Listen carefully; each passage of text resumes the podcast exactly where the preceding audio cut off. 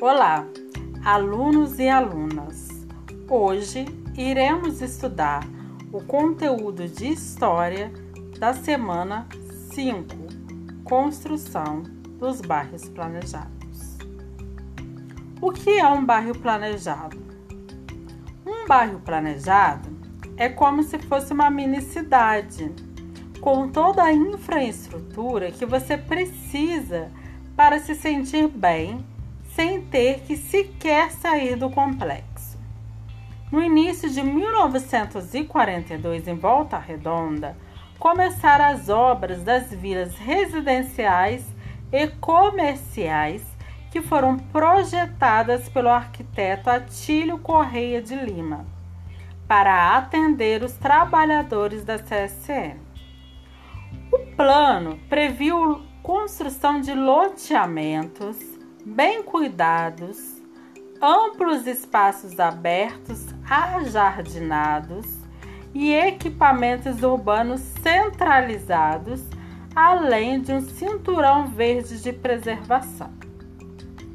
Nos bairros residenciais, foram estabelecidas diferenças quanto ao tamanho dos lotes, as taxas de ocupação e aos tipos de residências, criando espaços estratificados por categorias profissionais e por faixas salariais.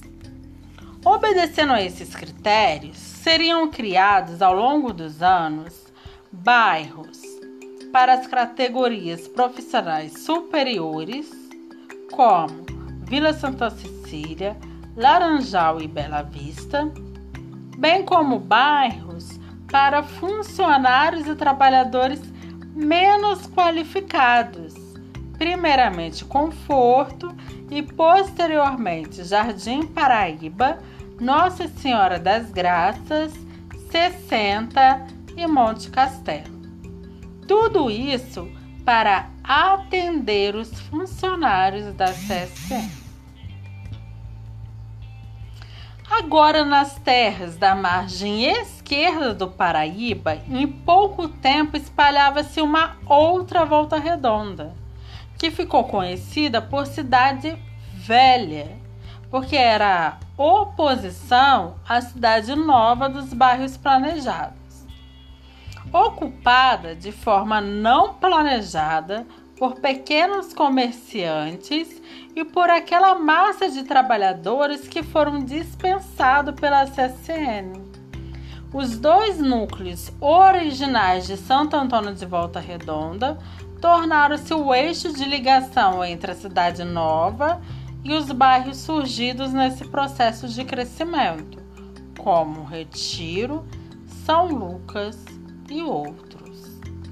Aproveite, abra a, a atividade de História da semana 5 e veja as imagens dos bairros planejados e dos bairros não planejados. Até a próxima!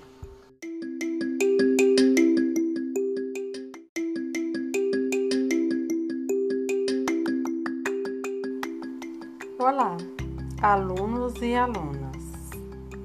Conteúdo de língua portuguesa Semana 5 Encontro vocálico. O que é o encontro vocálico? O encontro vocálico é o encontro de duas ou mais vogais juntas em uma mesma palavra. Nós podemos classificar o encontro vocálico em ditongo, hiato e tritongo.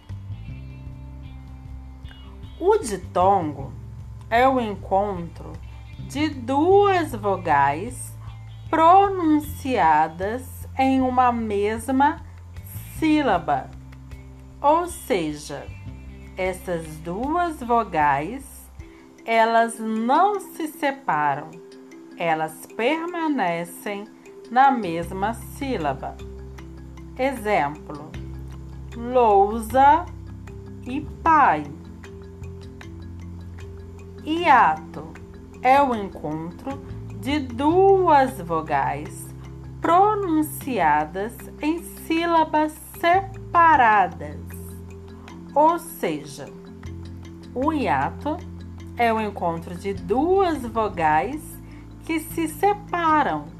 Essas vogais, elas não ficam juntas na mesma sílaba. Exemplo: saída e dizia. Tritongo é o encontro de três vogais pronunciadas em uma mesma sílaba, ou seja, o tritongo é o encontro de três vogais que ficam juntas numa mesma sílaba. Exemplo: Paraguai. Até a próxima.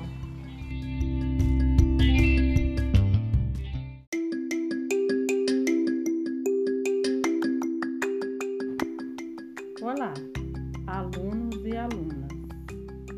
Hoje iremos falar sobre o conteúdo de História, semana 6, Os Arigós.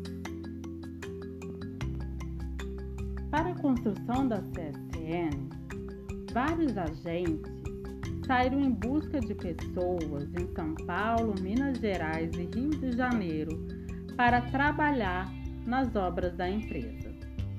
Milhares de pessoas mudaram para cá em busca de melhores condições de vida, já que a maioria vinha das atividades no campo. Esses trabalhadores, como vinham de outras cidades e estados, eram chamados de arigós pelos moradores daqui. A palavra arigó faz referência a um pássaro que sai da sua terra em busca de boas condições em outras áreas. Por isso, eles recebem esse nome.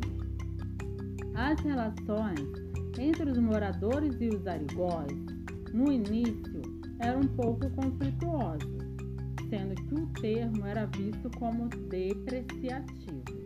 Hoje em dia, arigó é utilizado para fazer referência ao passado dessa cidade.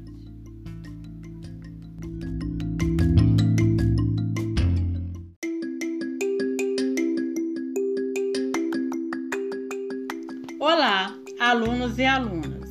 Conteúdo de História, semana 6, Os Arigós. Para a construção da CSN, vários agentes saíram em busca de pessoas em São Paulo, Minas Gerais e Rio de Janeiro para trabalhar nas obras da empresa. Milhares de pessoas mudaram para cá em busca de melhores condições de vida, já que a maioria vinha das atividades no campo. Esses trabalhadores, como vinham de outras cidades e estados, eles eram chamados de arigós pelos moradores daqui. A palavra arigó, ela faz referência ao pássaro que sai da sua terra em busca de boas condições em outras áreas. Por isso, essas pessoas recebiam esse nome. As relações entre os moradores e os arigós no início eram um pouco conflituosas, sendo que o termo era visto como depreciativo. Hoje em dia, esse termo é utilizado para fazer referência ao passado dessa cidade.